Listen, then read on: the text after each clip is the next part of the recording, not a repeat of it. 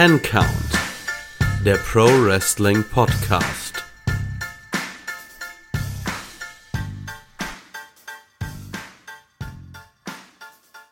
So, hallo und herzlich willkommen zu einer weiteren Ausgabe hier beim Ten Count Wrestling Podcast. Ich bin der Keanu und mit mir dabei ist wie immer der liebe Kevin. Willkommen zurück. ja, sehr schön, dass wir hier wieder versammelt sind. Wir wollen auch in dieser Woche, wer könnte es an, über Wrestling sprechen. Diesmal fangen wir aber ein klein bisschen anders an. Und zwar, wir sprechen ja in jeder Folge über AEW Dynamite. Und da die dieswöchige Dynamite-Ausgabe die Go-Home-Show vor AEW Revolution war, dachten wir, wir fangen an, indem wir einfach mal über Go-Home-Shows sprechen und dann weitergehen zu AEW Dynamite. Wer jetzt sagt, er hat überhaupt keinen Bock auf so ein Segment, ähm, aber möchte unsere Dynamite Review hören, dem verlinke ich in der Beschreibung, wo er denn hinspringen muss. Also eine Zeitmarke, wann wir fertig sind mit dem Besprechen von Go Home Shows. Und Kevin, ich würde jetzt auch einfach dich mal fragen, so was beziehst oder was sagst du zu Go Home Shows? Was ist dir wichtig? Was ist deine Meinung dazu? Hast du dazu eine Meinung? Ich glaube, die Meinung hat jeder, der, äh, der Wrestling langfristig verfolgt. Äh, also ich bin der Meinung, Go-Home-Shows sind natürlich absolut wichtig. Wenn die Go-Home-Show vor einem Pay-per-View eine große Enttäuschung ist und da kann man immer mal wieder drüber streiten, weil Wrestling ja grundsätzlich sehr subjektiv ist, ähm, dann ist es natürlich auch so, dass die Person die enttäuscht wurde von der Go-Home-Show, vielleicht auch weniger Motivation hat, sich den Pay-Per-View später selber anzugucken. Ähm, natürlich zerstört normalerweise eine schlechte Go-Home-Show nicht den kompletten Hype auf einen Pay-Per-View. Also wenn man, wenn man vorher über Wochen oder Monate ähm, wirklich Storylines aufgebaut hat und etabliert hat, die, ähm, die ja, die einfach auf ein klares Ziel hinsteuern, dann würde das quasi den Kohl jetzt auch nicht fett machen, aber ähm, es ist schon ein wichtiger Bestandteil, würde ich sagen. Ja, da gebe ich dir recht. Also vielleicht noch zu der Begrifflichkeit. Als Go-Home-Show bezeichnet man im Wrestling, oder so kenne ich die Definition, als die letzte Show, also meistens TV, Weekly, ähm, die letzte Show vor einem Pay-Per-View. Und dadurch sind die Aufgaben, die diese Sendung hat, ja eigentlich auch sehr klar gestrickt. Also es ist einfach, diese Sendung soll einen nochmal heiß auf den Pay-per-View machen. Soll vielleicht die letzten Storylines so erzählen oder auserzählen, damit dann alles bereit ist, damit der Tisch gedeckt ist für den Pay-per-View. Und ja, also auf jeden Fall finde ich ein extrem wichtiges Element, weil einfach, also eine schlechte Go-Home-Show kann einem schon eine gewisse Freude auf den Pay-per-View nehmen, auch wenn ich dir da recht gebe, dass wenn vorher die Geschichte gut erzählt wurde, dass man dann auch äh, mit einer schlechten Go-Home-Show leben kann. Aber auf jeden Fall kann eine Go-Home-Show einen auch noch mal richtig hypen, wenn einfach sie mit einem guten Cliffhanger endet, wenn einfach nochmal man merkt, okay, hier geht's richtig um was. Also wenn einfach man merkt, oh, hier liegt was in der Luft, so diese, ich sag mal, wenn man schon die Spannung spürt, die vor dem Pay-per-View anliegen sollte.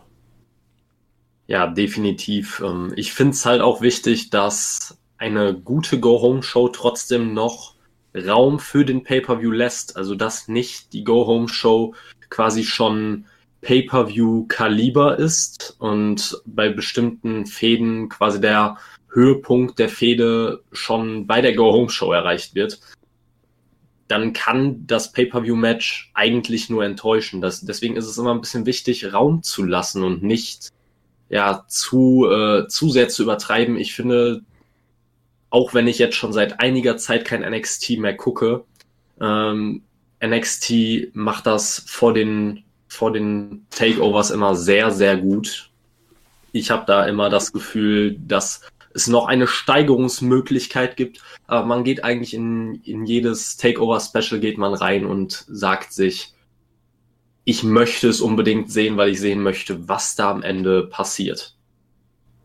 Ja, auf jeden Fall. Also, das ist halt einfach eine Go-Home-Show muss so ein bisschen diesen Spagat hinbekommen zwischen Spannung aufbauen, aber halt auch nicht das ganze Feuer oder das ganze Feuerwerk schon abbrennen, weil ja es einfach darum geht, dass sie der Unterbau oder so der letzte, so der, die letzte Werbung auch nochmal für den Pay-Per-View ist. Also die Go-Home-Show soll ja im Zweifel die Leute nochmal animieren, auch wirklich den Pay-Per-View zu kaufen. Also gerade bei Promotions, äh, die jetzt nicht wie die WWE oder auch Impact zu großen Teilen ein reines Network-basiertes äh, System haben, sondern wie zum Beispiel AEW das macht, wo man den Pay-Per-View, wo es halt wirklich noch ein Pay-Per-View ist, wo man die Show einzeln bezahlt, muss natürlich die Go-Home-Show auch ein bisschen was liefern, weil gerade vielleicht der Casual sich denkt, boah, also wenn jetzt gerade eine Go-Home-Show nicht gut war, dass er sagt, warum soll ich mir das kaufen? Mich interessiert ja eh nicht, was hier passiert.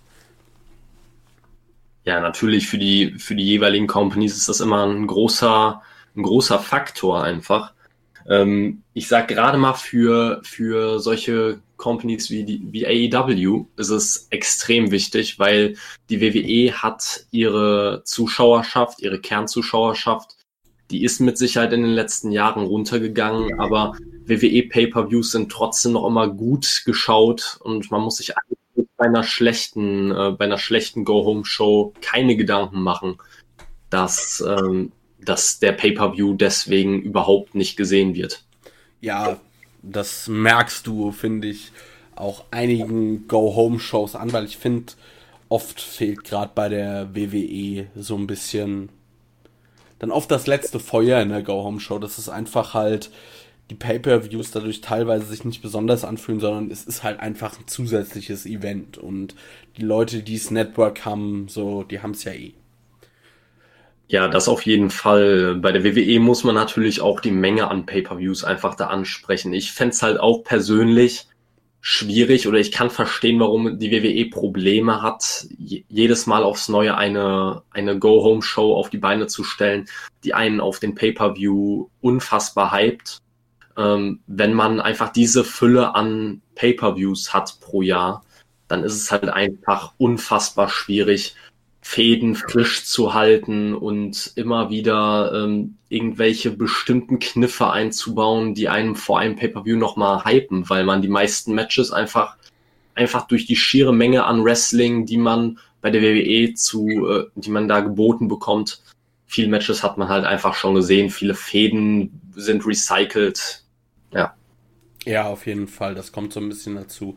Also prinzipiell sind wir uns, denke ich, einig. Eine gute Go-Home-Show soll Spannung aufbauen. Sie soll nicht ihr ganzes ähm, Pulver verschießen. Also ich muss sagen, ich finde zum Beispiel gerade ist in der Go-Home-Show genial, wenn du nochmal irgendwie auch so eine Fehde, nochmal so ein bisschen wie ähm, quasi diese, ich nenne es mal die Fehde in a Nutshell präsentierst, präsentiert bekommst. Also zum Beispiel, dass du, wenn du jetzt irgendwie halt eine Feder hast mit einem, ich sag mal, einem Babyface und einem feigen Heel, der immer irgendwie eingreift, dann finde ich es oft kann, ist es gut, wenn es dann nochmal halt so, gerade wenn zum Beispiel ein Main Event ist, dass die Show auch damit endet. Nochmal so ein Eingriff und zum Beispiel der Heel steht dann oben, er hat irgendwie dreckig eingegriffen, dass du schon nochmal so ein bisschen einfach in a nutshell präsentiert bekommst, worum es geht es ist halt vor allem, glaub, auch dann wichtig, wenn du halt Zuschauer erreichen willst, die nicht jede Woche dein Produkt sehen. Für den, ich sag mal, Die Hard Fan, der eh jede Woche die Show sieht, ist das nicht so wichtig wie für jemanden, der halt nur ab und an mal die Sendung guckt und sich denkt, so, hm, mal gucken, was jetzt vor dem Pay-per-View halt passiert. Ja, definitiv. Da kann ich dir eigentlich nur zustimmen. Da, damit holst du halt, wie du schon gesagt hast, die Leute ab die vielleicht nicht die Fehde von Tag 1 verfolgt haben und trotzdem sich den Pay-per-view kaufen sollen, wenn du sei es nur in einem kleinen Video-Package oder so präsentiert bekommst, was die letzten Wochen passiert ist und was beim Pay-per-view auf einen wartet, dann kann das schon ein Faktor sein, der dafür sorgt, dass manche Leute im Pay-per-view mehr einschalten, die das vorher nicht getan hätten. Auf jeden Fall. Gut. Ich denke, damit hätten wir über das Thema, hätten wir über das Thema gesprochen. Ich weiß nicht, ob du noch irgendwas groß dazu sagen willst, dir noch was einfällt, was man erwähnen sollte bei Go Home Shows. Ähm, nein, ich werde auch eigentlich, damit ist eigentlich auch alles gesagt, würde ich sagen. Ja. Ja. Kurzes Thema, ist, denke ich, aber auch gar nicht so verkehrt, weil Dynamite braucht seine Zeit. Vor allem wollen wir ja auch einen Ausblick schon auf AW Revolution wagen. Und damit beginnen wir mit AW Dynamite. Die Show startete direkt mit einem großen Match. In den USA denke ich sehr viel größer als noch hier in Deutschland oder bei der, vielleicht auch bei der europäischen Fanbase, weil wir starteten direkt mit Cody Rhodes und Red Velvet gegen Shaquille O'Neal und Jade Cargill. Und ja, wir haben dann ein Mixed Tag Team Match gesehen mit auch den, ich nenne es mal klassischen Mixed Tag Team Rules. Also wir hatten keine oder kein Intergender Wrestling was denke ich auch ganz gut ist, gerade bei so einem Match, was ja vor allem dafür da ist, um Publikum aus dem Mainstream zu ziehen oder zu fischen. Und ich muss sagen, ich fand alles in allem war es gut gemacht. Also ich war positiv überrascht von Shaquille O'Neal, der meiner Meinung nach äh, gerestelt hat, okay, wie ein WWE Big Man, aber das gar nicht so schlecht. Man hat ihn einigermaßen klug eingesetzt. Man hat diese, die Sequenzen mit ihm einigermaßen kurz gehalten und dadurch auch verhindert, dass er sich irgendwie zu sehr exposed. Er hat halt ein paar Chops ausgepackt, mal ein Body Slam, äh, nichts Hochtrabendes. Aber ich meine, man hat ja auch eigentlich, also ich habe überhaupt nichts von diesem Match erwartet. Deshalb hat es mich eigentlich dahingehend positiv abgeholt. Wir haben einen Bump von Shaq gesehen und am Ende des Matches hat Jade Cargill für die beiden äh, den Pin gegen Red Velvet eingefahren. Ja, ähm, was soll ich dazu sagen? ich war in den letzten, ich war in den letzten Wochen schon überhaupt nicht gehypt auf das Match, wie du auch schon gesagt hast.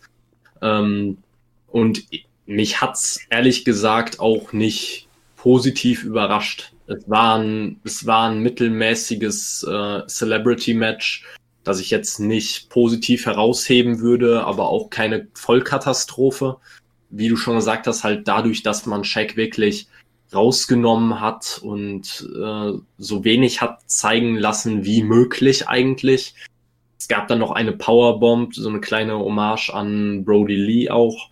Ähm, die, ähm, ja, der Bump, den durch die zwei Tische vom Apron, wo Cody dann den Dive auspackt und äh, er dann danach sehr, sehr lange da liegen bleibt. Ähm, ja. Also er hat nicht viel gezeigt, wie gesagt, aber man muss auch sagen, bei dem Match ist auch Shaq für mich weniger im Mittelpunkt gewesen. Also viel aufdringlicher und nerviger war für mich, dass Jade Cargill über die gesamte Spanne des Matches verzweifelt versucht hat, die Kamera zu finden. Also nach jeder Aktion, nach jedem Schlag, nach jedem, nach jedem kleinsten Power Move musste gepostet werden. Das hatte wirklich schon Shades of Scott Steiner. Ähm, es war unangenehm, das für mich, also für mich war es unfassbar unangenehm, das zu schauen. Jetzt kann man sagen, ja klar, Jade ist ja auch ein Heal, die soll ja auch dafür sorgen, dass du sie nicht leiden kannst. Aber für mich ist es ein Unterschied, ob du dich einfach aufregst über einen Heal, weil er so ein guter Heal ist und dich dazu bringt, sich über die Person aufzuregen, oder ob es mehr so ein cringes, ich möchte gar nicht hingucken ist. Und das habe ich bei Jade ganz extrem. Ja, gebe ich dir recht. Also es war auch, es war zu viel. Es war auch nicht so dieses organische, der Heal Post, sondern es, du hast halt einfach auch irgendwie, es hat dem Ganzen auch ein bisschen die Glaubwürdigkeit genommen, weil du irgendwie gemerkt hast, so, da kommt das, es ist nicht rund im Match, du hast nicht ein kurzes Posing, während der andere am Boden liegt oder so. Es war zu lang, es war zu viel. Ähm, man hat das auf jeden Fall gemerkt. Und ich muss auch sagen, also Jade Kagel, die ja schon, ich meine, man betreibt hier schon einen großen Aufbau um sie. Also klar äh, ging das ganze Ding auch einfach äh, für einen gewissen, oder es ging um einen gewissen Impact im Main Roster, aber ich meine, man hat sie an die Seite von Shaquille O'Neal gestellt. Das ist schon ein ordentliches Pfund. Also das, äh, ich denke, man hat Großes bei ihr vor, aber dafür finde ich, muss sich noch ein bisschen was ändern, weil sie hat, sie ist natürlich groß, sie ist muskulös, sie wird so ein bisschen dann vielleicht eine Big Woman sein, aber irgendwie war mir, also ihr Stil war mir zu langsam und hat zu viel Gepose. Auch wenn sie, auch wenn sie, wie du sagst, ein Heal ist, irgendwie fand ich das ja nicht so ganz rund, was sie da abgeliefert hat. Ja, ich glaube, ein, es gibt ein kleines Detail, das schon zeigt, dass sie mit ihr auf jeden Fall große Pläne haben. Und zwar, dass sie bei ihrer Entrance Pyro bekommen hat. Das bekommen bei AEW nicht viele. Und diejenigen, die es bekommen, sind in der Regel auch eher größere Namen. Und da das bei Jade eingesetzt wurde, gehe ich ganz schwer davon aus, dass dann wirklich in den nächsten Monaten noch ein, noch ein sehr großer Push bevorstehen wird. Ich habe da nur ehrlich gesagt Angst vor, weil es ähm, man merkt ihr in so vielen Belangen an, dass sie nicht bereit ist und das ist für mich einfach der falsche Step. Also sie langsam und behutsam aufbauen, ja, da bin ich dabei. Ähm, aber man hat in dem Match auch gegen, in den Sequenzen, wo sie mit Red Velvet im Ring stand, hat man gemerkt, das war nicht richtig rund. Das war vielleicht nicht so schlecht, wie manch einer das vermutet hat. Aber es war auch weit weg von gut. Ja, also volle Zustimmung es war einfach nicht so ganz das Wahre. Es war, also, ich finde, also ich muss halt sagen, ich bin dahingehend, ich war positiv überrascht von Shaq. Kagel hat mich jetzt nicht wirklich abgeholt, aber ich muss sagen, ich habe das von Anfang an, dieses Gimmick und äh, in sie, ich war da nicht wirklich investiert. Ich bin nur heil, heil froh, dass Brandy Rhodes schwanger geworden ist und wir Red Velvet an Codys Seite gesehen haben. Also ich nenne, also so keine Ahnung, die Miniaturausgabe von Brandy Rhodes und nicht Brandy Rhodes, weil das wäre dann, glaube ich, noch sehr viel schlechter gewesen. Ja, wie gesagt, ich fand die Sequenzen mit äh, Red Velvet und ihr jetzt auch nicht annähernd gut. Deswegen würde ich nicht behaupten, dass Brandy nicht auch eine mittelmäßige Sequenz mit ihr auf die Beine hätte stellen können. Ob das Programm an sich so gut, gut war es ja sowieso nicht, aber so gut geworden wäre, wie es dann am Ende geworden ist oder noch ein Ticken mehr cringe. Ja, na, das, das steht in den Sternen, aber ich bin auch eigentlich froh. Ja, also ich finde, die Krux an der ganzen Sache war, dass du halt ein Match aufbaust und Shaquille O'Neal nicht einmal vorher bei Dynamite war. Du hattest irgendwie zwei, drei so Interviewsegmente, aber das war halt alles. Naja, also ich finde, das war halt. Keine Ahnung, also auch der Grund für das Match, diese Fehde war halt einfach ziemlich schlecht aufgebaut. Also zum Beispiel fällt mir da, äh, was mir da einfällt, wo man so ein Celebrity-Ding besser aufgebaut hat, war zum Beispiel, ich weiß nicht, ob du dich dran erinnern kannst, ich mache einen relativ weiten Zeitsprung und zwar ähm, Floyd Mayweather gegen The Big Show bei WrestleMania 24. Das hat man dann immerhin mit so einer persönlichen Note angefangen, dass halt eben äh, Big Show Ray Mysterio damals attackiert hatte und man vorher halt so gemacht hatte von wegen, ja, Ray und Floyd Mayweather sind Freunde und daraufhin hat halt Floyd Mayweather Big Show eine verpasst. Das finde ich war weitaus besser, aber so, das war halt irgendwie ja, Cody erzählt was, sie kommt raus, ja, äh, ich kenne einen Riesen und jetzt haben wir das Match. War. Meh. Ja, also ich finde auch, jetzt mal weg vom Match, über das Match haben wir eigentlich genug gesprochen. Was danach passiert ist, war halt auch wieder eine schwierige Angelegenheit voller Logiklücken. Also Shaq ist ja nach dem Table Bump dann auch draußen liegen geblieben außerhalb des Rings wurde dann in den, ähm, in den Krankenwagen äh, befördert. Und ähm, man hat schon gesehen, wo die Tür des Krankenwagens geschlossen wurde, ähm, dass er offensichtlich, also mit seiner Trage, nicht in den Krankenwagen gepasst hat und er die Beine anwinkeln musste, damit die Tür überhaupt zuging. Da habe ich mir erstmal gedacht, okay, das ist der erste Fail. Jetzt kann man natürlich sagen, das war vielleicht schon ein bisschen Foreshadowing da, darauf, was danach passiert ist, weil dann wollte Tony Schiavone ja ihn ähm, im Krankenwagen interviewen. An dieser Stelle mal, warum?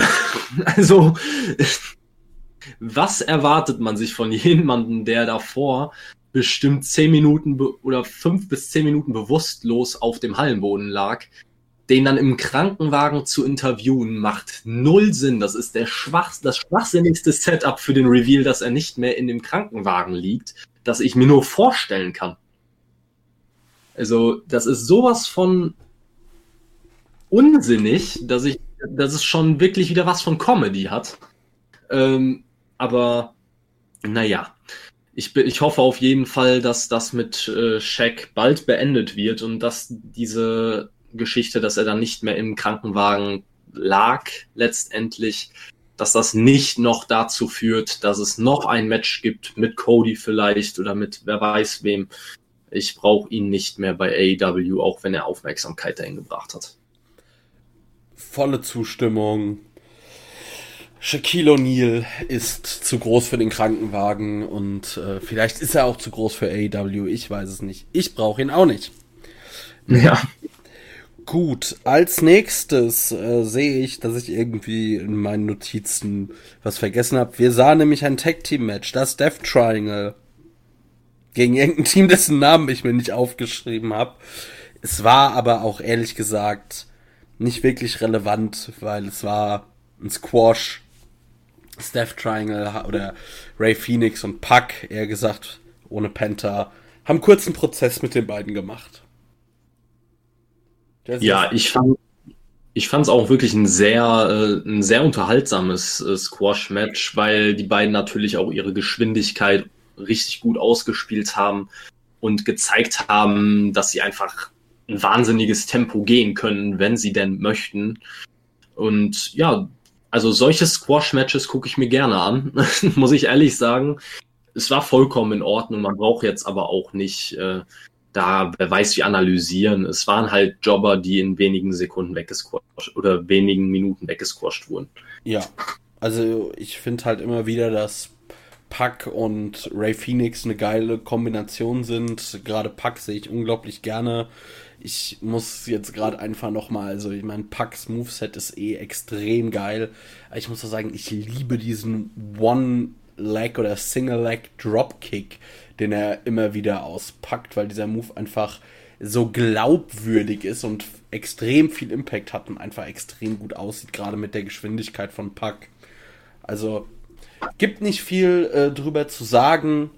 Kurzes Squash-Match und äh, wenn wir schon beim Thema äh, wie heißt beim Thema Go Home Show sind, einfach nochmal ein klein bisschen Momentum auftanken für die Tag Team Battle Royale. Dann gehen wir ja. weiter. Und zwar hatten wir jetzt, wenn ich nicht wieder irgendwas vergessen habe, äh, die Pressekonferenz von MJF und Chris Jericho vor ihrem Match gegen die Young Bucks. Und ja, die erste Frage dieser ganzen Pressekonferenz habe ich erstmal nicht gehört, weil irgendwie der Ton scheiße war. Und dann war das halt so ein bisschen Rumgeplänkel. Chris Jericho und MJF am Mike sind einfach doch sehr unterhaltsam. Es kam kurz eine Frage zu Sammy Guevara auf und dann wurde auch da halt wieder darauf umgespielt, dass Chris Jericho Sammy Guevara den Namen nicht mehr hören will. Und gegen Ende der Pressekonferenz hatten wir dann auf einmal jemanden, den man bei TNT wohl noch ganz gut in Erinnerung hat. Und zwar Eric Bischoff trat mal wieder auf. Und ich muss erst mal sagen, ich mag diese Chris Jericho äh, also diese Chris Jericho, Eric Bischoff Segmente, weil es immer so ein bisschen Stichelei untereinander hat und er das halt auch einfach gut macht und er fragt dann halt, so war das die schlauste Idee, Papa Buck anzugreifen und die Young Bucks richtig sauer zu machen? Ja, ich, äh, ich glaube, die Antwort hat er dann relativ schnell bekommen auf die Frage. Ja. Wir hatten dann nämlich einen, ein, ein also die Young Bucks kamen raus, haben eine Promo gehalten. Ähm, ich muss sagen, den Teil von Matt Jackson, ich, ja, es ist Matt Jackson, der mit Bart, den fand ich ja. gut. Nick Jacksons Promo finde ich, Promos finde ich einfach immer sehr langweilig, weil der spricht einfach monoton und irgendwie emotionslos und so tief ich weiß nicht, ob das irgendwie bedrohlich oder cool klingen soll, aber es, er soll es lassen, er soll seinen Bruder reden lassen, der kann das. Und yeah. ja, dann gab es einen Beatdown, äh, also die beiden packen einen Superkick gegen MJF und Chris Jericho aus. Dann äh, gibt es einen Brawl, sie bekommen Unterstützung und am Ende jagen jewe also jeweils Matt und Nick Jackson plätten äh, oder jagen Sant einmal Santana und einmal Ortiz durch einen Tisch. Jeweils mit einem Flying Elbow. Kann man so machen. Hat die Fehde, finde ich, doch noch etwas heißer gemacht, als sie eigentlich war. Auch wenn ich immer noch der Meinung bin, dass man das so ein bisschen falsch angegangen ist mit so einer, ich nenne es mal Blutfehde. Da haben wir auch letzte Woche drüber gesprochen. Und muss halt sagen, ich bin irgendwie immer noch nicht gehypt auf das Match. Das kann sich bei Revolution ändern, gerade wenn die, dann einfach ein starkes Match bei rauskommt. Aber jetzt so im Vorhinein irgendwie, weiß ich nicht, fehlt mir da noch so ein bisschen, fehlt mir was. Ja, ich sag ganz, ich sag dir ganz ehrlich, mich haben sie letzte Woche schon verloren und mich da wieder ins Boot zu bekommen wäre ein mittelschweres Wunder gewesen. Ähm, haben sie auch nicht geschafft. Das, du hast die Promo von Matt Jackson angesprochen, die du gut fandest. Ich muss persönlich sagen, ich habe ihm halt diese Emotionalität nicht abgekauft. Und das war halt, das spielt alles da rein, was wir letzte Woche gesagt haben. Es brauchte keine Blutfehde zu sein, um beim Pay-per-View funktionieren zu können. Und dementsprechend war der Angriff auf Papabak vollkommen unnötig. Den hätte man in einer vollkommen anderen Fehde zum anderen Zeitpunkt viel besser einbauen können. Und ähm, ja, dementsprechend war es für mich halt einfach diese Ausgabe echt schwierig, mich nochmal für diese Fehde zu begeistern. Ich ja. fand die Pressekonferenz, äh, die Pressekonferenz fand ich ganz lustig. Also gerade die Fragen und gerade dass ähm, Conrad Thompson und äh, Eric Bischoff da waren, das, das war schon alles ganz cool. Eine Sache, die mir persönlich aufgefallen ist vor dem, vor der ganzen Pressekonferenz, die mich wieder rasend gemacht hat, war die Fans in der ersten Reihe. Also da müssen doch wirklich Fans auf Ecstasy sein, dass die in der ersten Reihe zu, zu äh, zu Judas mitsingen. Eine Woche nachdem er einen, alten, einen äh, Mann mittleren Alters zusammengeschlagen, blutig geschlagen hat. Da drehe ich einfach durch. Da, da stehen Face Wrestler in der ersten Reihe und lachen den an. nachdem er einen in Anführungszeichen unschuldigen Mann laut Storyline eine, zusammengeprügelt hat. Also wie hirnverbrannt kann man sein? Also da sind Logiklücken, die fallen einem Fünfjährigen auf, wenn er drei Wochen AEW guckt. Das ist unfassbar. Also erstmal Fans of Ecstasy. Ich finde, wir haben schon unseren Sendungstitel gefunden. Ähm ja, das ist halt so diese Logiklücke. Vielleicht, äh, ich meine, Chris Jericho ist ein Rockstar und so was erwarten wir von Rockstars? Also eigentlich eher das Hotelzimmer verprügeln, aber weil Chris Jericho halt Wrestler und Rockstar ist, vielleicht verprügelt er deshalb alte Männer.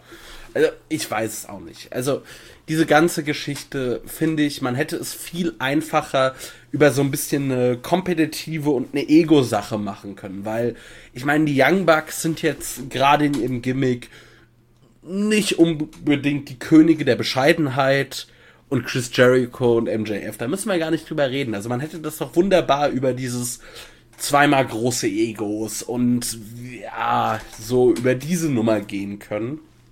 Quasi äh, dicke Eier und äh, große Egos irgendwie.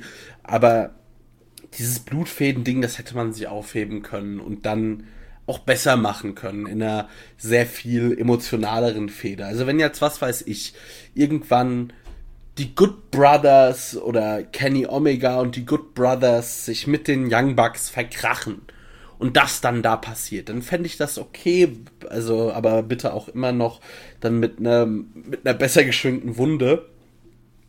Aber hier war es einfach überflüssig und unnötig, dieses ganze Ding.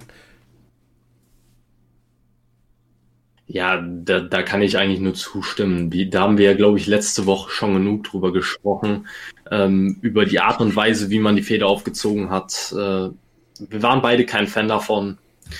Sie haben es diese Woche nicht auf eine andere Art und Weise gemacht, sondern haben ihre, ihre, ihren Stiefel weiter durchgezogen. Und das war auch natürlich richtig, wenn man so anfängt, muss man es auch durchziehen. Aber es hat mich auch im Nachhinein nicht mehr abgeholt.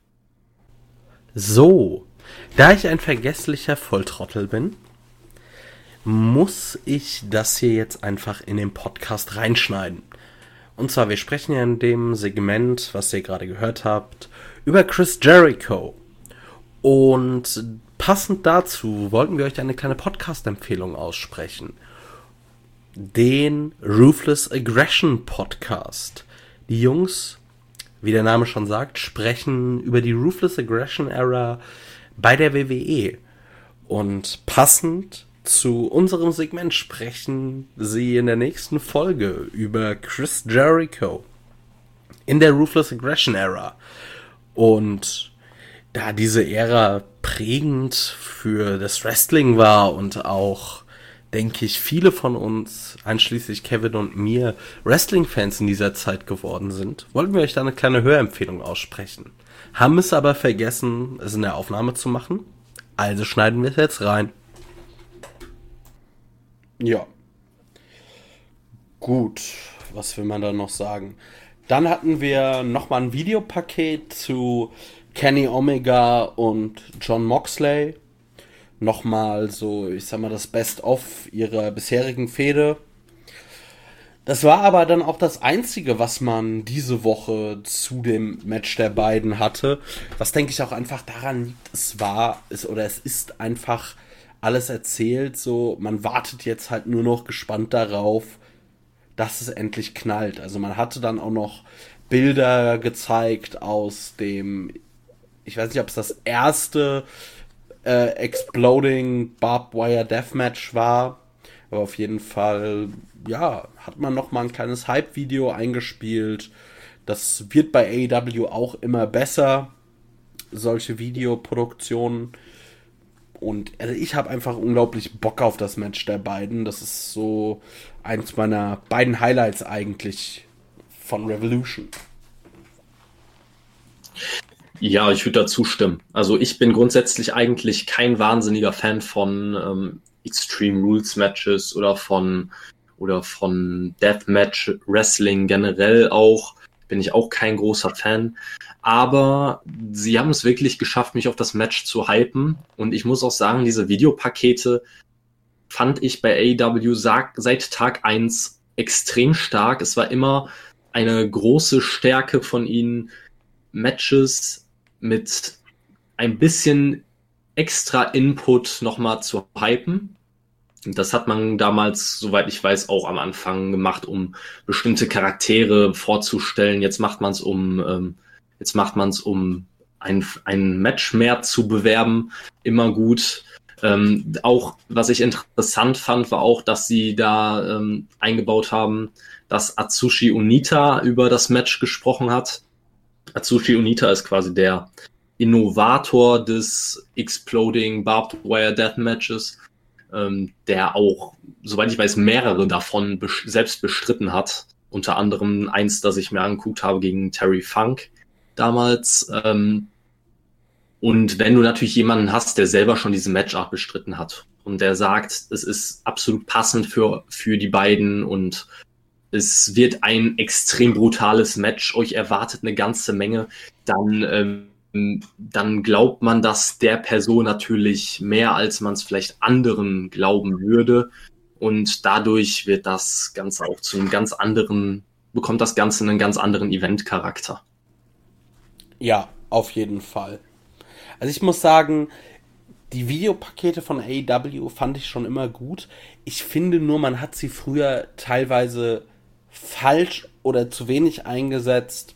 Das wird aber besser und vielleicht liegt das auch daran, da einfach auch teilweise an mangelnder Erfahrung, die es einfach da in der Company gab. Aber man macht es immer besser, wie ich finde.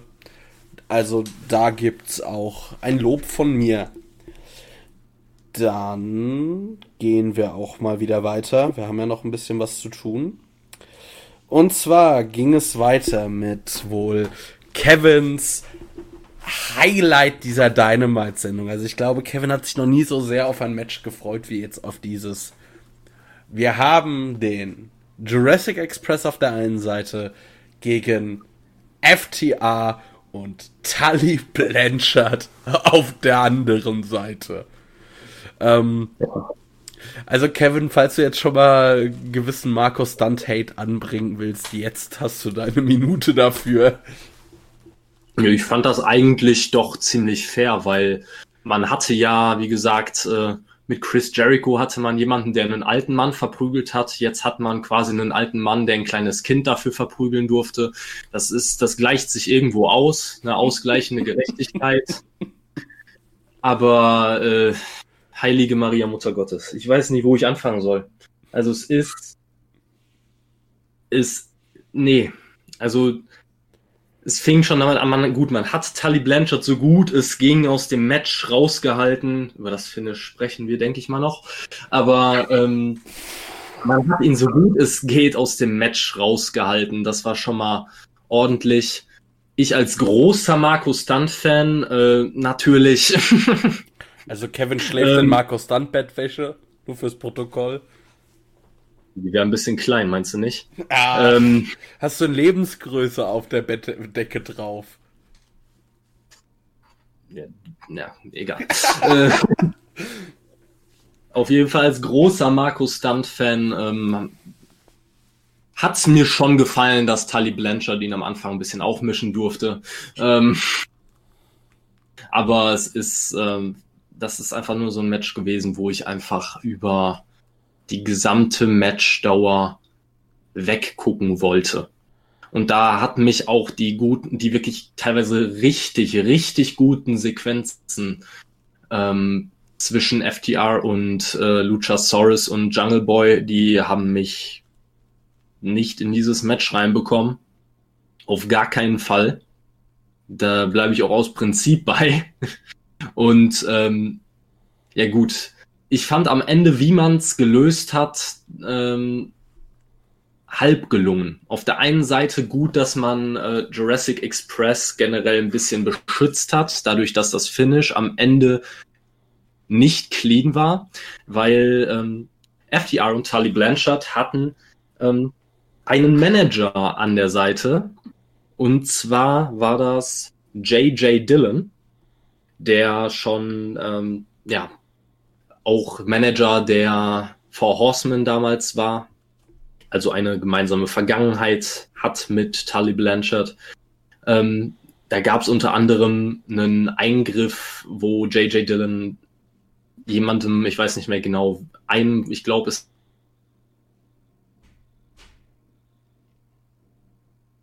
hat und äh, der den als Waffe eingesetzt hat, auch eine, also Schuhe scheinen wirklich eine Mörderwaffe zu sein.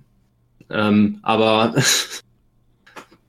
gut, dass noch keiner auf die Idee gekommen ist, seine einfach auszuziehen und mit ihnen zu schlagen. Ähm, nee, aber dann gab es am Ende den entscheidenden Eingriff von einem maskierten Mann, der Luchasaurus, ähm, ja, der Luchasaurus einen Schlag verpasst hat. Daraufhin ähm, durfte Tully Blanchard Luchasaurus pinnen. Und der maskierte Mann hat sich danach äh, überraschend natürlich als Sean Spears herausgestellt. Also den hätte man nicht den hätte man nicht maskieren müssen, weil es war jedem von Anfang an klar. ja. Naja. Also ja, Kevin hat ja schon jetzt gerade umrissen, wie das Match lief. Und ich muss sagen, also gerade die Sequenzen vom Jungle Boy, vom Luchasaurus und FTA, die waren wirklich ganz großes Tag-Team-Kino. Und ich verstehe nicht, wieso. Okay, ich habe gerade gedacht, ich hätte einen kleinen Aussetzer in meinem Pegel gehabt, deshalb die Unterbrechung. Ähm, ich verstehe nicht, warum man da nicht noch einfach eine Woche mehr Aufbau betreibt und die beiden bei Revolution gegeneinander stellt. Das hat wirklich sehr, sehr viel Potenzial für ein großartiges Match und ich verstehe nicht, dass man da sowas hin und her machen muss. Und wenn man das macht, dann nehmt doch einfach bitte irgendein Finish, bei dem von mir aus auch Tully Blanchard Markus Stunt covert, dann nimmst du die beiden raus und lässt halt den Rest des Jurassic Express gegen FTA antreten, aber doch nicht so einen Mist. Oder du baust das Ganze irgendwie auf und lässt halt Sean Spears mit FTA gegen den gesamten Jurassic Express antreten. Irgendwie so. Aber das, was man da gemacht hat, also gerade das Tully Blanchard, also ein Mann Mitte, Ende 60, den Luchasaurus pinnt, also zwei, über zwei Meter Kampfmaschine. Will mir nicht in den Kopf rein. Ich verstehe auch nicht, was das soll. Klar, man hat noch den Jurassic Express ein bisschen beschützt. Aber das hätte man sehr viel besser und sehr viel leichter machen können. Und ich verstehe es nicht. Vielleicht äh, deckt AEW es auf. Vielleicht gibt es irgendeinen Payoff. Aber aktuell sehe ich das Ganze halt irgendwie. Ja.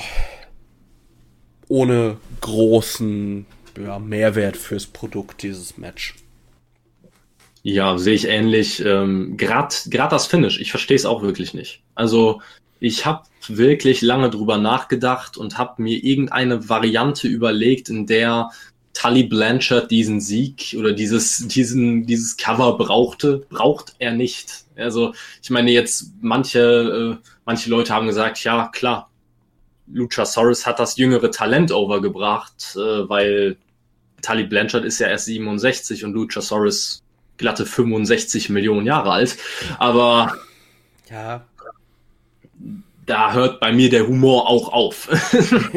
ja, also vor allem könnte man dann jetzt wieder argumentieren, wie wir es auch in der letzten Folge gemacht haben, bei wem geht die Wrestling-Karriere länger? Also ich sehe beim Luchasaurus da, vielleicht macht er noch eine Million, eine Million Jahre. Die macht Tully Blanchard nicht mehr. Nee. Gut, haken wir das ab. Und dann kamen wir zu einem groß angekündigten Debüt bei AW. Und zwar Tony Schiavone.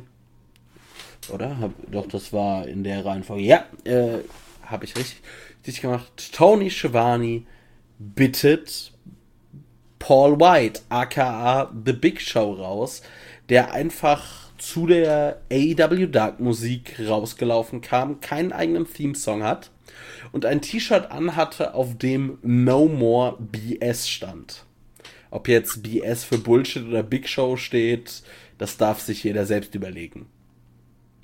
ähm, Big Show hat dann eine Promo gehalten, so von wegen, ja, er war ja schon bei TNT und äh, dann natürlich noch mal kurz über AEW Dark Elevations gesprochen, aber vor allem hat Big Show angekündigt, dass es bei AEW ein Debüt geben wird von einem, wie er sagte, Hall of Fame würdige oder Hall of Fame würdigen Person. Und ich muss sagen, ich habe mir seitdem das Hirn zermartert, wer das sein könnte und bin da irgendwie noch nicht so wirklich schlüssig. Ja, ich muss ehrlich sagen, ich habe schon Horrorszenarien im Kopf. Ich habe Horrorszenarien im Kopf, äh, vor allem in denen sich am Ende herausstellt, dass das große Hall of Fame würdige Talent am Ende er selbst ist und AEW sich damit sehr ins eigene Fleisch schneidet. Es wäre natürlich der unfassbarste Heel-Turn. Äh, da wären wir wieder bei Big Show, bei Big Shows Heel- und Face-Turn-Geschichte. Er hat ja auch den, ähm, auch am Anfang den Spruch gebracht, raise your hand if you saw this turn coming. Ne, das, äh, das war, also ich, da muss ich auch schmunzeln über den Spruch, aber das wäre ein, äh, ein Heel-Turn, bei dem man ja, sich mehr schaden würde, als dass es irgendeiner Story helfen würde. Weil natürlich wäre Big Show damit direkt ein ultimativ großer Heal. Ähm, aber man hätte damit so viele Fans enttäuscht, weil es sich einfach, diese Meldung hat sich so wie ein Lauffeuer rumgesprochen, dass man damit wirklich die gesamte Fanbase komplett im Stich lassen würde. Ja, auf jeden Fall.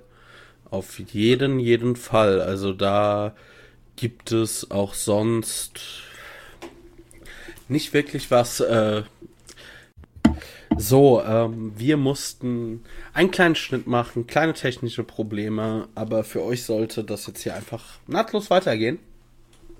Und zwar waren wir bei dem Punkt, dass jetzt Kevin das Szenario aufgemacht hat, dass Big Show vielleicht die große Überraschung selbst ist. Und ich kann einfach nur hoffen, dass das nicht ist, weil da würde AEW eigentlich sehr viele ja, Ideale und Sachen, die sie gut gemacht haben, einfach über den Haufen werfen. Also ich hoffe, ich hoffe einfach, dass sie irgendjemanden an der Angel haben, den wir allesamt nicht kommen sehen. Ob, was weiß ich, vielleicht Vielleicht kommt jemand von Impact. Das wäre sowas, was ich mir vorstellen könnte. Oder ich weiß nicht. Also ich habe null auf dem Schirm, wer so groß sein könnte und ein Free Agent ist, außer CM Punk. Aber der hat das Ganze, also auf den Namen kamen natürlich viele schnell. Der hat das Ganze aber auf Social Media schon wieder, ähm, ja, dementiert. Also er hat gesagt, er wäre es nicht. Und da bin ich jetzt wirklich ziemlich überfragt. Also einem würde noch Tessa Blanchard einfallen, aber da glaube ich nicht dran, gerade weil es ja auch in den letzten Tagen äh, Berichte gab, dass Tony Khan äh, ein paar Wrestlern ein ja äh, einen Auftritt untersagt hat, wenn bei diesem Auftritt äh, eine gewisse Person anwesend wäre, die schwer von der Speaking Out-Kampagne belastet wurde. Und ich glaube, dass Tony Khan da jetzt auch nicht sich das ganze Thema Tessa Blanchard antun möchte. Deshalb bin ich wirklich überfragt. Ich weiß nicht, ob du vielleicht eine Idee hast, wer es sein könnte. Also, ähm, ich denke wirklich Tessa Blanchard und äh, auch Thea Trinidad oder wen alle noch im Kopf hatten. Frauen kann man grundsätzlich da ausschließen, weil Tony Khan in einem Podcast wohl gesagt haben soll, dass es sich um ein männliches Talent handelt.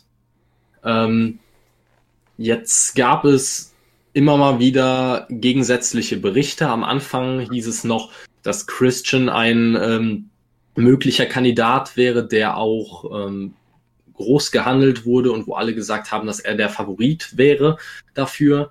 Ähm, jetzt hieß es allerdings, dass Christian wohl doch bei der WWE unter Vertrag steht und er es nicht sein könnte. Ähm, verschiedene Namen, die da kursieren, sind, wie du auch schon angesprochen hast, so Leute wie Kurt Angle oder Rob Van Dam, die ich ehrlich gesagt beide nicht sehen möchte. Also wirklich überhaupt nicht.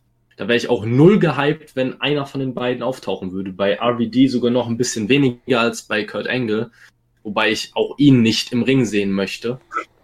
Ähm, ja, und dann gab es natürlich noch die äh, Variante unrealistisch, wie äh, The Rock, John Cena, die man ausschließen kann, Batista, der sich auch schon, ich glaube, auf Twitter dazu geäußert hat und gesagt hat, ähm, dass man mal einen anderen Begriff für Wrestling Retirement erfinden sollte, weil es scheinbar für viele kein, keine Bedeutung hat.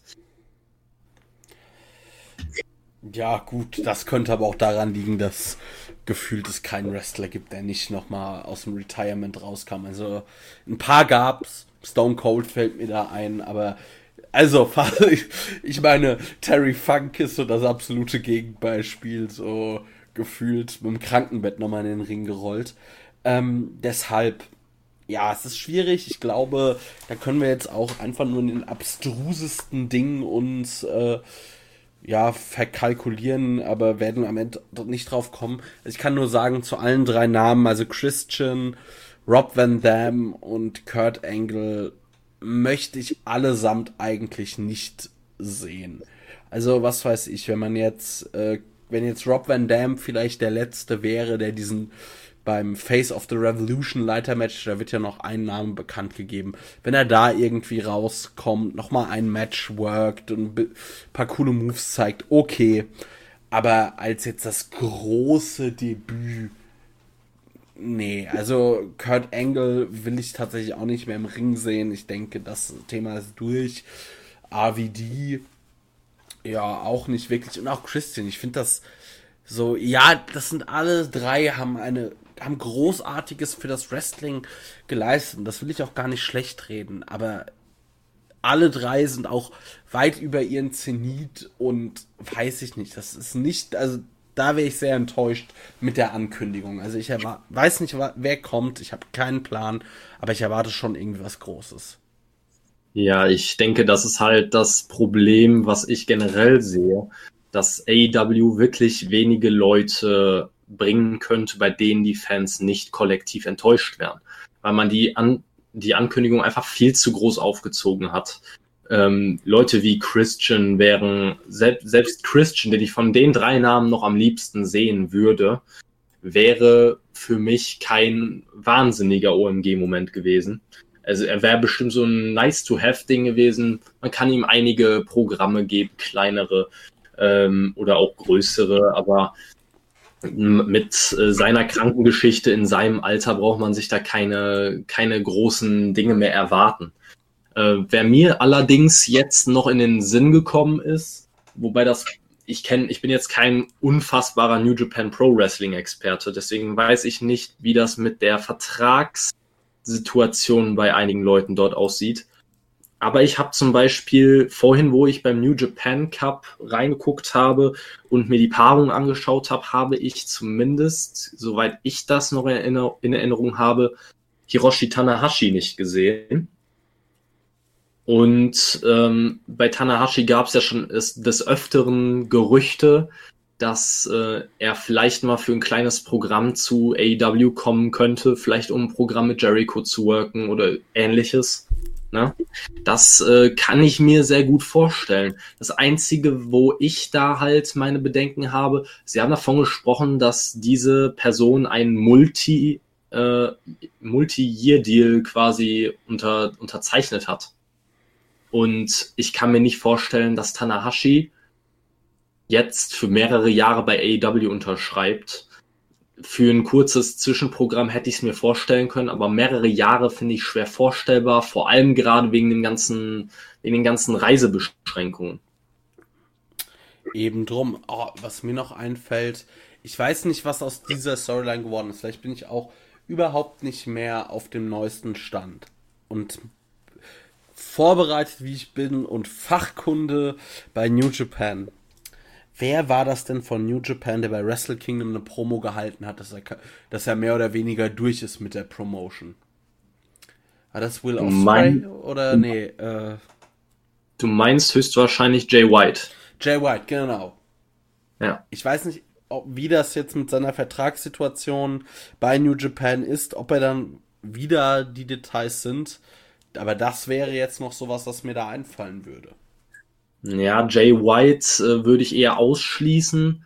Ähm, er soll wohl noch mehrere Jahre Vertrag haben bei New Japan und die haben diese Storyline nur gebracht, um etwas Aufmerksamkeit zu erhaschen, ähm, damit einige darüber berichten, dass Jay White New Japan verlässt. Letztendlich ist er einige Zeit danach wieder aufgetaucht und ist jetzt, soweit ich weiß, auch äh, im New Japan Cup und so weiter vertreten. Deswegen sehe ich das nicht. Also der, der ist für mich eigentlich aus der Verlosung raus. Okay, ja, also wie gesagt, da war ich auch weit weg vom neuesten Stand, habe mich jetzt mal kurz blamiert, aber ich dachte, ich spreche mal an. Das Einzige, was mir jetzt noch ähm, einfällt oder was halt eine Möglichkeit wäre, dass AEW zum Beispiel auch irgendjemanden vielleicht ganz stillschweigend aus einem WWE-Vertrag rausgekauft hat, der vielleicht eher am Auslaufen war, dass man sich da geeinigt hat. Vielleicht, dass man, oder auch jemanden, wo man wusste von WWE-Seite, für den haben wir keine Verwendung mehr, dass man da halt gesagt hat, hey, wir zahlen euch was, ihr lasst ihn aus dem Vertrag und lasst ihn bei, er darf jetzt bei uns auftreten. Aber das ja. ist alles halt sehr viel Spekulation und man weiß es nicht. Ja, ich, ich gehe auch nicht davon aus, dass äh, also dieses rausgekauft kann ich mir generell nicht vorstellen, weil die WWE ja die generelle Politik verfolgt, dass man jedes Talent unter, unter Vertrag nimmt, das nicht bei drei auf dem Baum ist, damit AEW es nicht bekommt.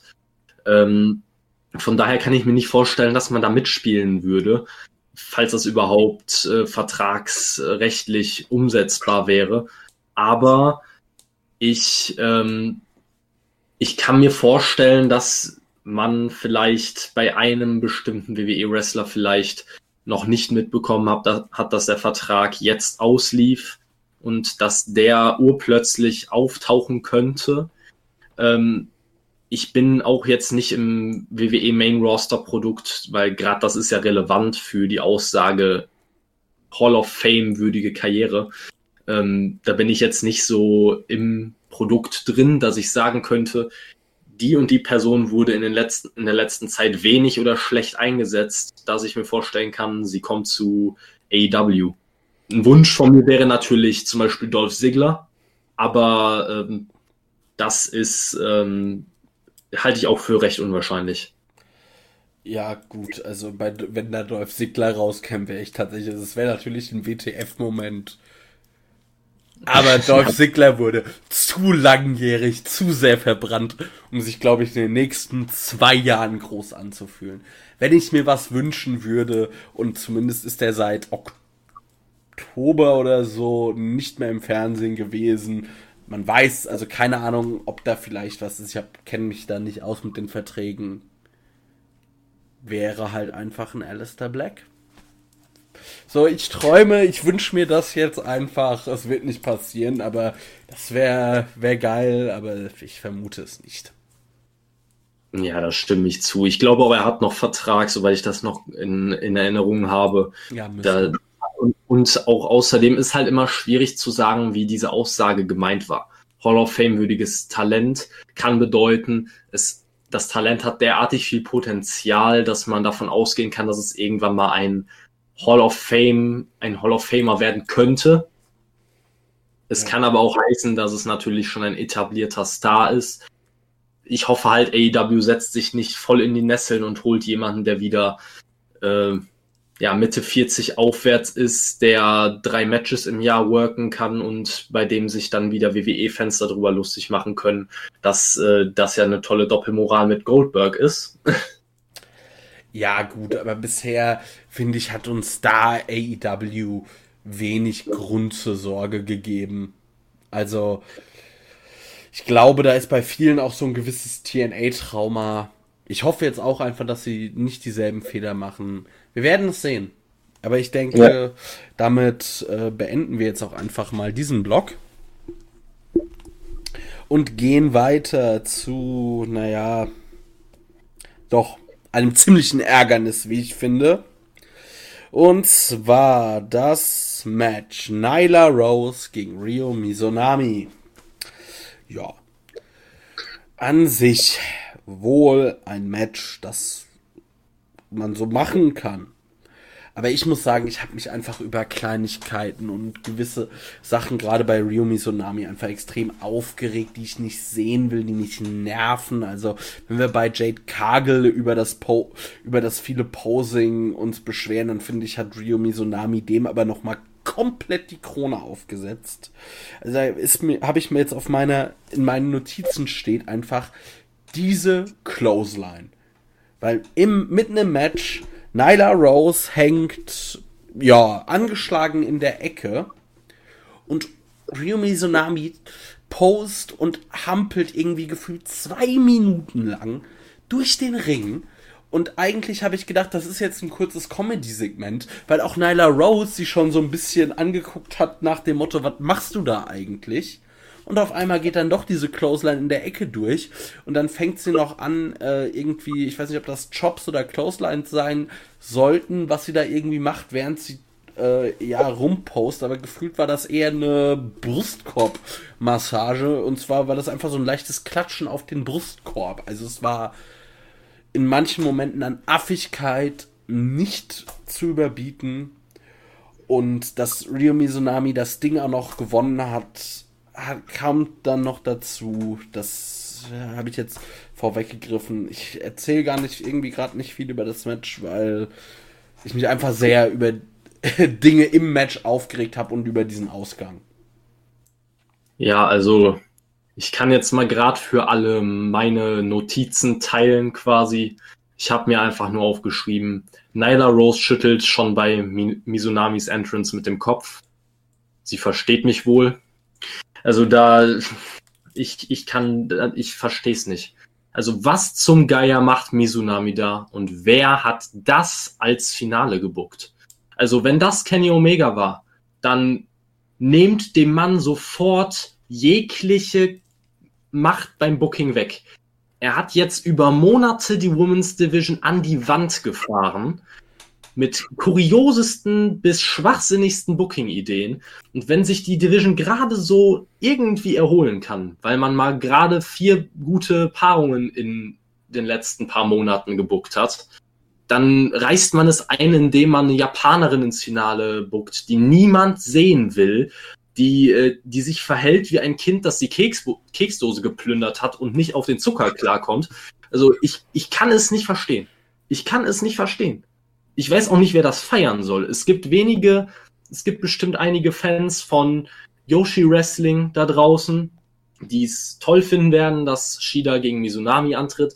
War natürlich auch klug gemacht, dass man, wenn man dieses Match bringen möchte, dass man das in einem Turnier macht, weil ein Fädenaufbau wäre mit zwei Japanerinnen schlichtweg unmöglich gewesen. Äh, es ist einfach un unglaublich, wirklich. Also man hat Mizunami über Monate hinweg bei AEW nicht gesehen. Ich hatte sie auch immer äh, eher als äh, ja, relativ unnötigen Sidekick damals zum, zum Start der Women's Division in Erinnerung und sie gewinnt da aus dem Nichts das Women's Turnier, Turnier äh, nachdem Leute wie Britt Baker oder Thunder Rosa über, über Wochen, über Monate aufgebaut wurden. Das ist eine große Enttäuschung und äh, ich bin einfach frustriert. Ich möchte mir das Match bei AEW Revolution auch ehrlich gesagt nicht angucken. Also ich, ich würde ich werde es mir angucken, mit Sicherheit, aber es kann gut sein, dass es zu meiner Pinkelpause äh, am Ende hinhalten muss. Ja, also ich denke vor allem, das wird Hate-Watching. Also ich muss ja schon sagen, ich eigentlich hatte ich die ganz, also ich habe diesen Turnieraufbau mit der japanischen Seite schon nicht verstanden, weil einfach der japanische Teil der Women's Division keine Rolle gespielt hat. Ja, das liegt an der Pandemie. Ist ja okay.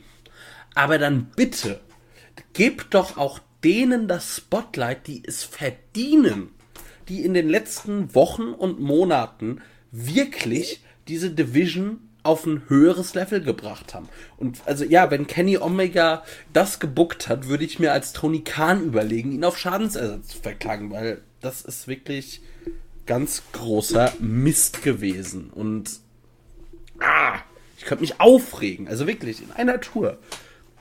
Ich verstehe es nicht und ich war wirklich, also ich bin Shida als Championess oder Champion. Ich bin sie so leid. Ich will sie nicht mehr sehen. Ich finde sie langweilig und charakterlos. Also mir hat auch letztens jemand auf Twitter erklären wollen, wie toll sie doch wäre und dass sie die gesamte Division auf ihrem Rücken getragen hat. Sehe ich nicht.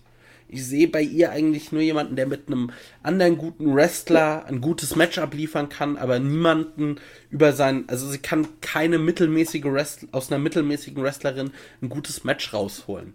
Und außerdem ist ihr Charakter langweilig. Ich weiß nicht, wofür sie steht. Und ich war einfach, hatte einfach nur gehofft, bei Revolution ist das Elend endlich vorbei. Aber jetzt bin ich halt an einem Punkt, wo ich sage, ja, will ich genauso wenig sehen. Oder aber, ich will einen Titelwechsel sehen und direkt bei Dynamite wieder einen Titelwechsel. Aber das ist ja auch kacke, weil so solltest du ja mit einem World Champion nicht umgehen. Aber ich bin wirklich, ich frage mich, wer sich das ausgedacht hat. Also ich verstehe ein paar Sachen nicht. Britt Baker zum Beispiel finde ich als die wohl beste Workerin dieser Division in den letzten Wochen und Monaten. Sei es am Mic und auch im Ring wirklich gut.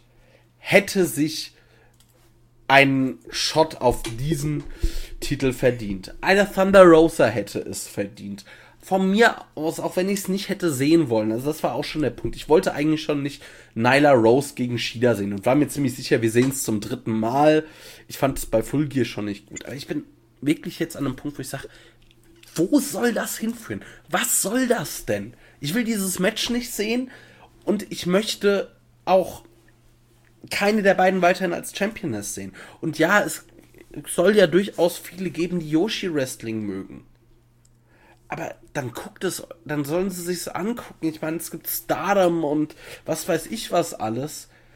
Aber ich finde, das ist doch auch, damit ziehst du doch auch in den USA nicht viele. Das ist doch, also damit machst du doch nicht äh, einer Women's Division von WWE Konkurrenz und auch äh, Impact, die Women's Division lacht doch über sowas. Ja, ich muss ehrlich sagen, ich, ich, ich bin von mir selber ein bisschen überrascht, dass äh, Kenny Omega es schafft, mit eigentlich immer nur maximal einem Women's Match pro Woche so ein ungeahntes Maß an Frustration bei mir auszulösen. Also der, der Mann, wirklich, das ist, äh, Kenny Omega ist der neue Vince McMahon im Booking. Also Respekt, das ist Vince McMahon Masterclass in der besten Phase. Also äh, wofür Vince wirklich eine zwei- bis dreistündige Weekly-Show gebraucht hat, um mich an den Punkt zu bringen, wo ich einfach fertig bin. Das schafft Kenny mit 10 bis 15 Minuten Women's Wrestling jede Woche aufs Neue. Also unglaublich.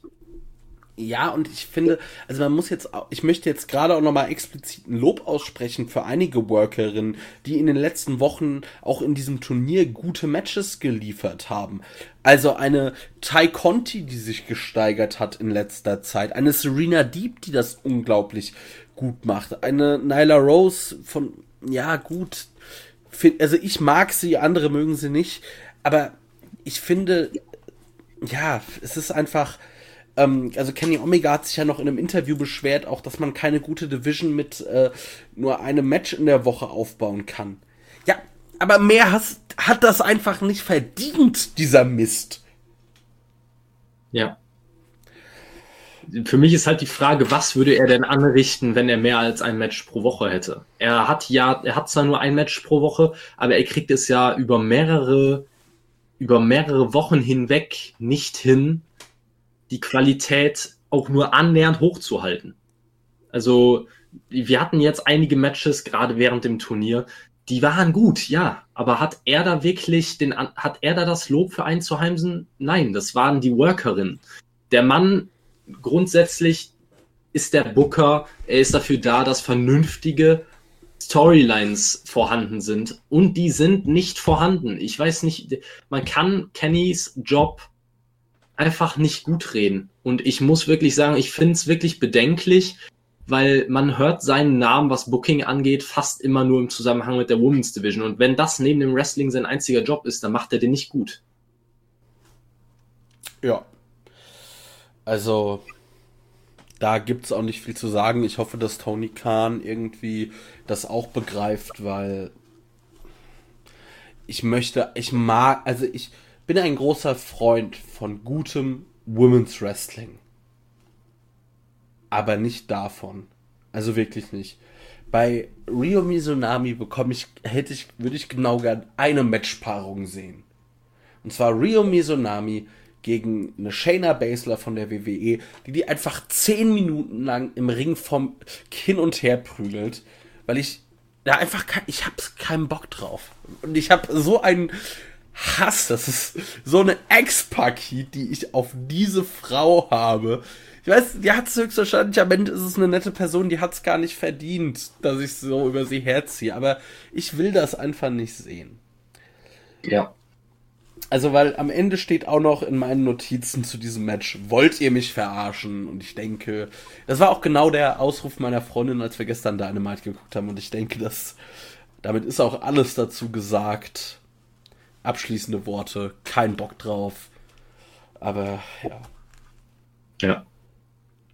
Gut, dann kommen wir jetzt mal wieder zu was Gutem, wie ich fand. Und zwar Sting wird von Tony Schiavone äh, angekündigt. Tony Schiavone, der freut sich, glaube ich, jedes Mal wie ein kleines Kind an Weihnachten, wenn er das machen darf. Und ich freue mich auch tatsächlich jedes Mal, wenn Sting rauskommt. Sting hält eine gute Promo. Dann kommt Ricky Starks raus. Die beiden haben ein kurzes Promo-Duell. Danach wird's handgreiflich. Sting nimmt ihn in den Scorpion Deathlock. Ähm, dann kommt Brian Cage raus. Es gibt einen Brawl.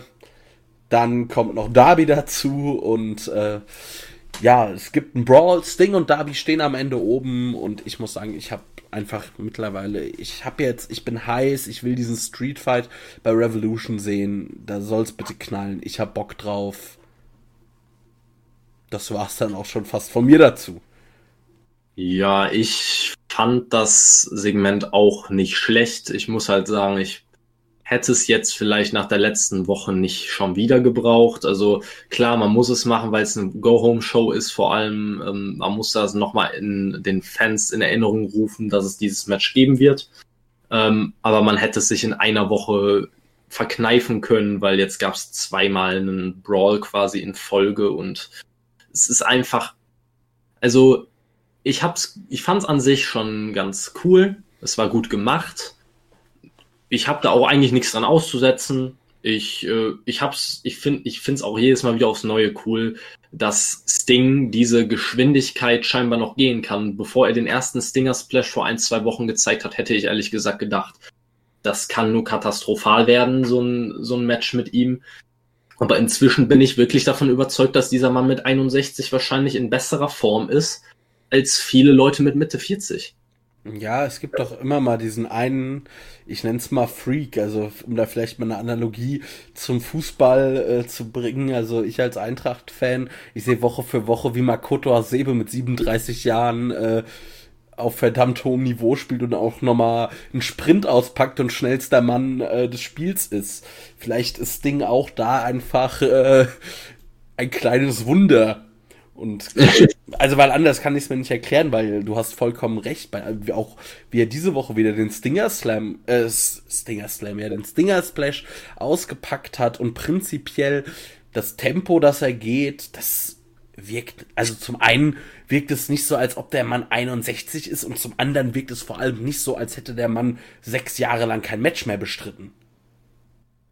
Ja, also ich finde, bei Sting sieht man halt, was es ausmacht, wenn man seine ganze Karriere einen zumindest relativ sicheren Stil geworkt hat. Ja. Den Stil kann man einfach lange gehen. Ein, du wirst einen Darby Allen mit 61 Jahren nicht mehr durch den Ring fliegen sehen. Das Lebt ist da nicht mehr. Ja, wenn er so weitermacht, vielleicht.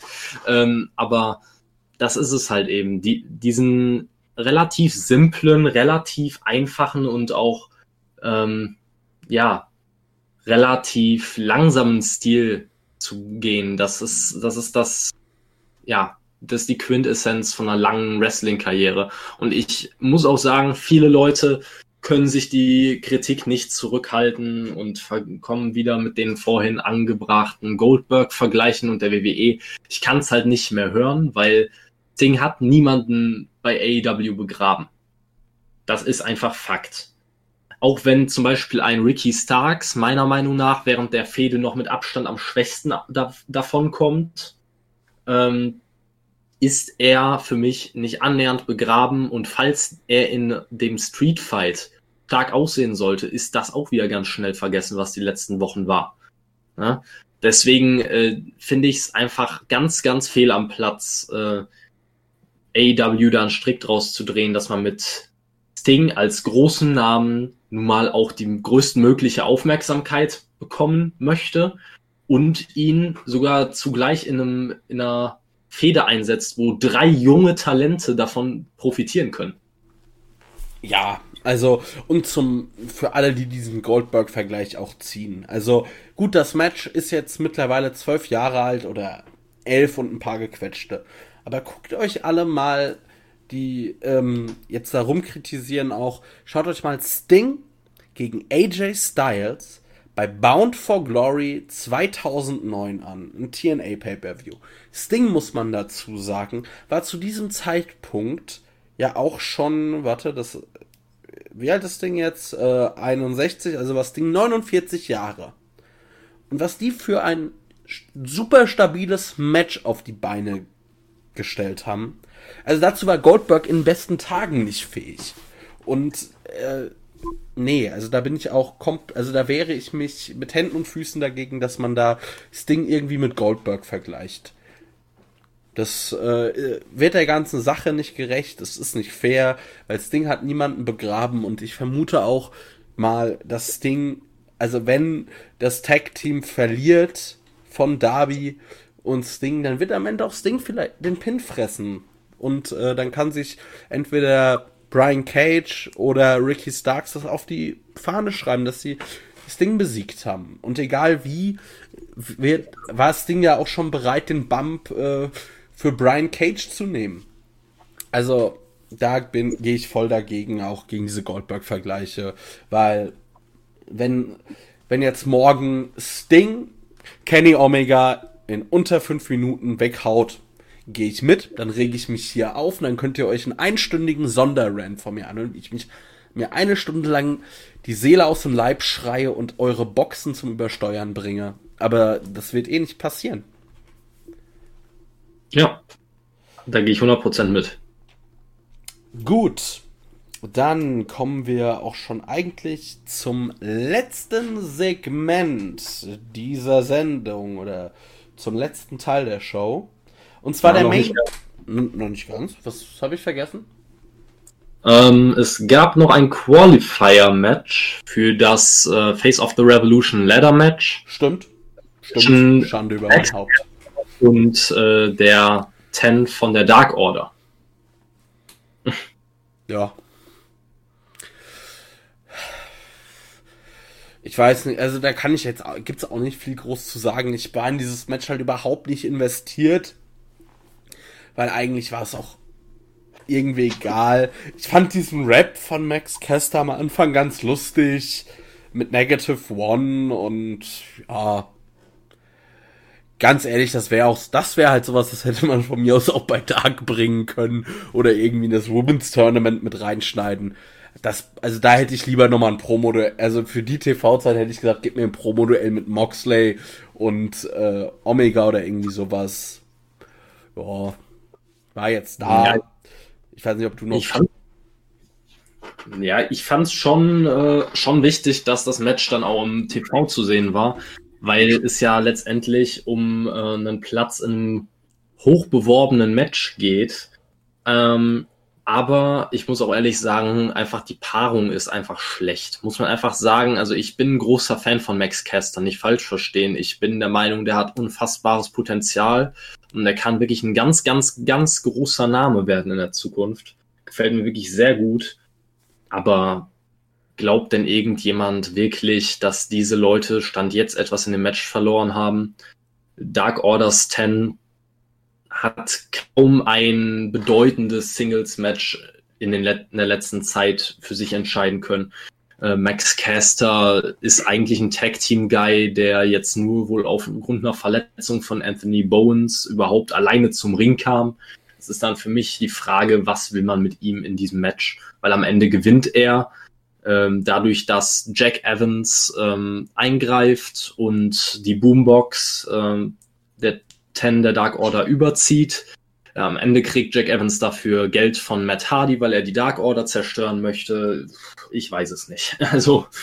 Ja, die Sache ist, also tatsächlich könnte ich mir sogar vorstellen, dass irgendjemand, ich sag mal, wenig bedeutendes dieses ganze Ding gewinnt, weil ich muss sagen, eine Sache, die mir, die mich immer ärgert bei diesen, sei es jetzt das Face of the Revolution Leiter-Match, was Neues, aber die Casino Battle Royale, das Casino Leiter-Match und schlagt mich tot.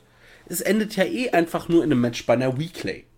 Das ist ja nicht wie, also das finde ich macht zum Beispiel die WWE dann weitaus besser mit zum Beispiel einem Royal Rumble, äh, der dann in einem Match bei einem Pay-per-View auch resultiert. Dann macht, dann gibt dem Ganzen doch auch eine Belohnung, weil so ganz ehrlich, kann das, also klar, es war jetzt hoch beworben und ich hoffe nicht, dass Max Kester das gewinnt, aber ich finde halt irgendwie der Payoff ist zu gering.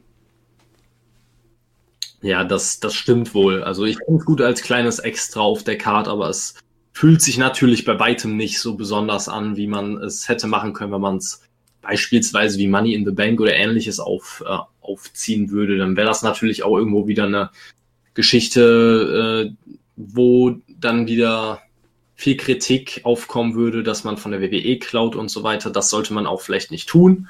Aber grundsätzlich, die Bedeutung von Money in the Bank ist jedem bewusst. Die Bedeutung von diesem Ladder Match ist halt fragwürdig. Ja, und ich finde, wenn du jetzt halt gesagt hättest, du bekommst die Chance auf den TNT-Titel bei dann dem nächsten Pay-per-View, also Double or Nothing, was ja auch für AEW ein sehr prestigeträchtiger Pay-per-View ist, weil das nun mal also die Fortsetzung des allerersten AEW Pay-per-Views ist, finde ich, würde das dem Ganzen direkt ein bisschen mehr geben, weil ich finde gerade ein Spot auf einer AEW Pay-per-View Card kann sich ruhig auch groß oder darf sich auch groß anfühlen und fühlt sich finde ich auch groß an, weil du hast nur vier Stück. Die Dinger sind rar gesät und das sind ja, du hast und sie sind ja jetzt auch klar, du hast schon gut gefüllte Cards, aber es ist ja jetzt auch nicht so, dass du einen sechs Stunden Wrestling-Marathon kriegst. Also finde ich, kann man schon so ein bisschen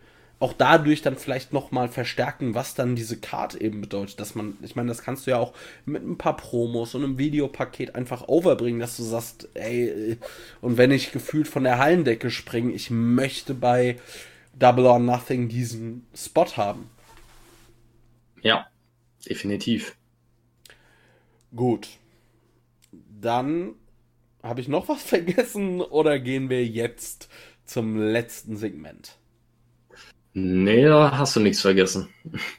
Okay, und wir kamen zu dem Match der Hangman Adam Page gegen äh, mit John Silver. Ich muss immer gucken, dass ich da nicht Johnny Silverhand draus mache. Äh, gegen Matt Hardy und Zaya Cassidy.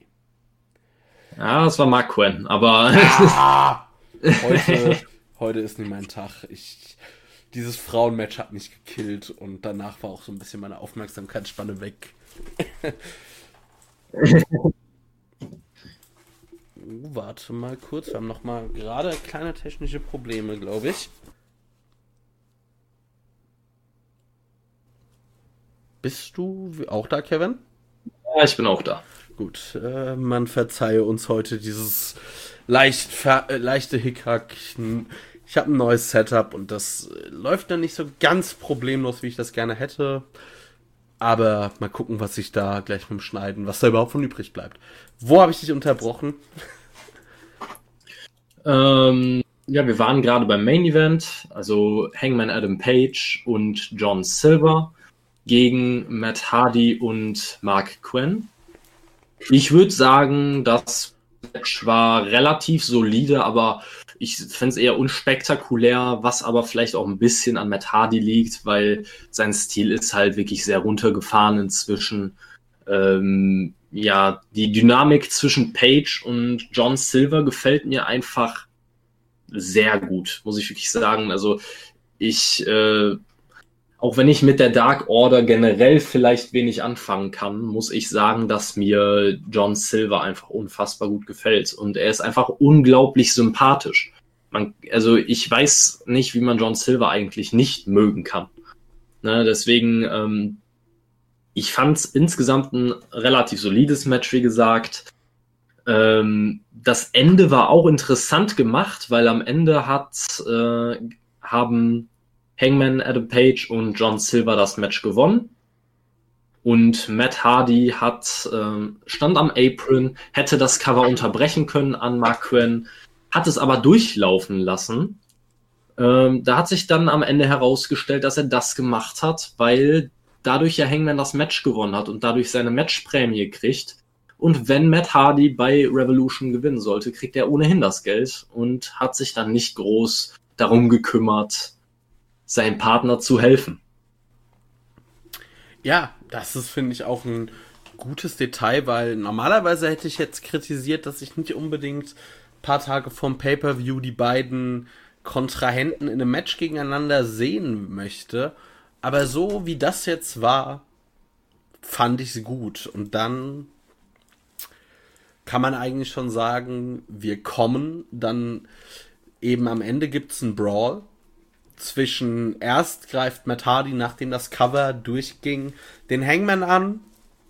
Dann äh, ja, greift die Dark Order ein, macht den Save und nach und nach stürmen irgendwie alle Tech-Teams gefühlt, die es gibt bei AEW, stürmen einfach den Ring und prügeln sich. Und ja. ich fand das irgendwie. Also an sich finde ich, kann man so auf R gehen. Aber dann leite das doch bitte irgendwie anders ein. Ja, mir kam das halt so vor, dass diese Tag Team Battle Royal, die da jetzt schon wieder ähm, angekündigt wurde in dieser Episode, die wurde ja vorher gar nicht groß thematisiert und dass dann auf einmal wieder ein erbitterter Brawl zwischen allen Tag Teams in der ganzen Division ausbricht, aus dem Nichts, äh, ja, ist einfach, macht für die Storyline, macht für das Ganze eigentlich wenig Sinn. Ähm, ich muss auch nochmal zu dem Match einfach sagen, ich äh, bin auch weiterhin nicht gehypt auf Hangman Page gegen Matt Hardy, einfach weil ich kein Fan von Matt Hardys Arbeit bei AEW im Moment bin. Gute, gutes oder ordentliches Character Work, aber im Ring einfach sowas von unfassbar langweilig, ähm, dass ich das nicht brauche. Ja. Dem gibt's auch nicht mehr wirklich was hinzuzufügen. Und damit sind wir durch mit dieser AEW Dynamite Review. Und jetzt ist meine Frage an dich. Wir haben am Anfang darüber gesprochen, was für uns oder was wir wichtig finden bei einer Go-Home-Show und was wir möchten von einer Go-Home-Show. Und jetzt ist die Frage, hat diese Episode das erfüllt bei dir? Würde ich ganz klar mit Nein beantworten. Also es war für mich eine katastrophal schlechte Go-Home-Show. Also, ja. Gehe ich nämlich genauso mit wenn ich jetzt nicht eh ein Fan von AEW wäre, also wenn jetzt ich nur anhand von dieser Sendung entscheiden müsste, kaufe ich mir Revolution oder nicht, dann würde ich sagen, bist du denn bescheuert? Bei so einem Scheiß kaufe ich mir doch nicht ein Pay-Per-View für 20 Dollar. Also es war meiner Meinung nach die mit Abstand schlechteste Dynamite-Ausgabe in diesem Jahr und als Go-Home-Show vollkommen ungeeignet. Ja, es gab noch eine andere Dynamite-Ausgabe vor ein paar Wochen, äh, die ähnlich, die ich ähnlich schlecht fand, aber für eine Go-Home-Show, da erwarte ich dann noch mal mehr und da muss ich dann einfach sagen, hat es mich extrem enttäuscht, wenn man es ja auch unter dem Namen The Crossroads angekündigt hat und es letztendlich keine für mich so besonderen Sachen gab in dieser Show, dass ich sagen würde, dass es einen Special-Titel verdient hat. Es gab keine also keine OMG-Momente wirkliche, äh, keine, also es gab wenige Highlights. Die Matchreihenfolge war vollkommen durcheinander. Äh, Page und Silver gegen Hardy und Quen im, im Main Event, da braucht man nichts zu sagen. Ähm, für ein Special unfassbar enttäuschend. Äh, keine herausragenden Matches, einige, die in Ordnung waren. Ja, und auch keine viel und auch nicht viele besonders gut gemachten Segmente. Ich würde da, da muss ich wirklich sagen, das hat schon fast das Prädikat Müll verdient. Ja. Und jetzt würde ich einfach noch zum kurz zum Ausfaden einmal mit dir die Karte durchgehen und dich fragen, ob wir das Ganze einmal schnell durchtippen sollen. Nicht groß mit irgendwelchen Erklärungen, sondern einfach nur bei wem denken wir, dass wir dass derjenige gewinnt? Mhm. Fangen wir an. World Championship Match Omega gegen Moxley. Omega. Omega gehe ich mit. Women's Championship Hikaru Shida versus Ryo Mizunami. Shida. Shida auch. Bei dem AEW Tag Team Championship die Bucks gegen den Inner Circle Jericho MJF. Da wird's kniffliger, aber ich gehe mal wirklich von einem Titelwechsel aus, dass Jericho und MJF sich die Titel holen, um daraus eine Storyline aufzubauen. Sonst kann ich mir aber auch, es könnte auch genauso gut andersrum sein. Also ich sag die Bugs und Sammy Guevara greift ein. Mhm. Brian Cage und Ricky Starks gegen Darby Allen und Sting in einem Street Fight. Ähm, Cage und Starks und ich glaube auch, dass sie das, dass sie den Sieg dringend brauchen. Dass sie ihn brauchen, sage ich auch. Ich sage aber Sting und Darby Allen, weil diese Fehde muss auch einfach mal beendet werden. Ja. Dann Adam Page gegen Matt Hardy, Big Money Match. Muss Hangman gewinnen. Gehe ich mit. Muss. Also wenn das nicht passiert, dann rege ich mich auf. Dann haben wir das Face of the Revolution Ladder Match. Cody Rhodes, Scorpio Sky, Penta El Cerro, Lance Archer, Max Caster und ein noch nicht angekündigter Teilnehmer. Ich gehe mit Archer. Ich sag Penta. Dann Miro und Kip Sabian gegen Orange Cassidy und Chuck Taylor. Ich denke tatsächlich, dass Cassidy und äh, Chucky T das gewinnen werden. Ähm, ich denke aber persönlich, dass eigentlich Miro mal einen großen Sieg bei einem Pay-Per-View brauchen.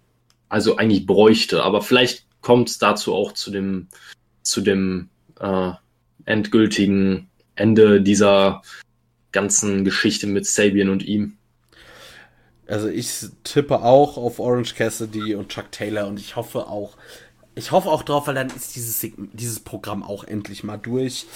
Dann haben wir noch die Casino Tag Team Royal. Boah, das sind jetzt ganz viele Tag Teams. Äh, Death Triangle, The Varsity Blondes, Gun Club, The Dark Orders, 5 and 10, Private Party, Butcher and Blade, Santana Ortiz, John Silver, Alex Reynolds, Evil Uno, Stu Grayson, Top Flight and Bear Country. Hm, ja, da, da stechen für mich zwei Teams raus und ich würde aber mit Santana und Ortiz gehen, in der Hoffnung, dass es dann Santana und Ortiz gegen Jericho und äh, gegen Jericho und MJF gibt. Ja. Ja. Ich sag mal Death Triangle, die haben, hätten es sich nämlich auch verdient. Und als letztes Riho und Thunder Rosa gegen Britt Baker und Rebel. Riho und äh, Thunder Rosa. Werden sie auch gewinnen. Ich möchte sie, zu, also wenn, dann soll aber bitte auch Thunder Rosa den Pin einfahren. Ja. So. Definitiv.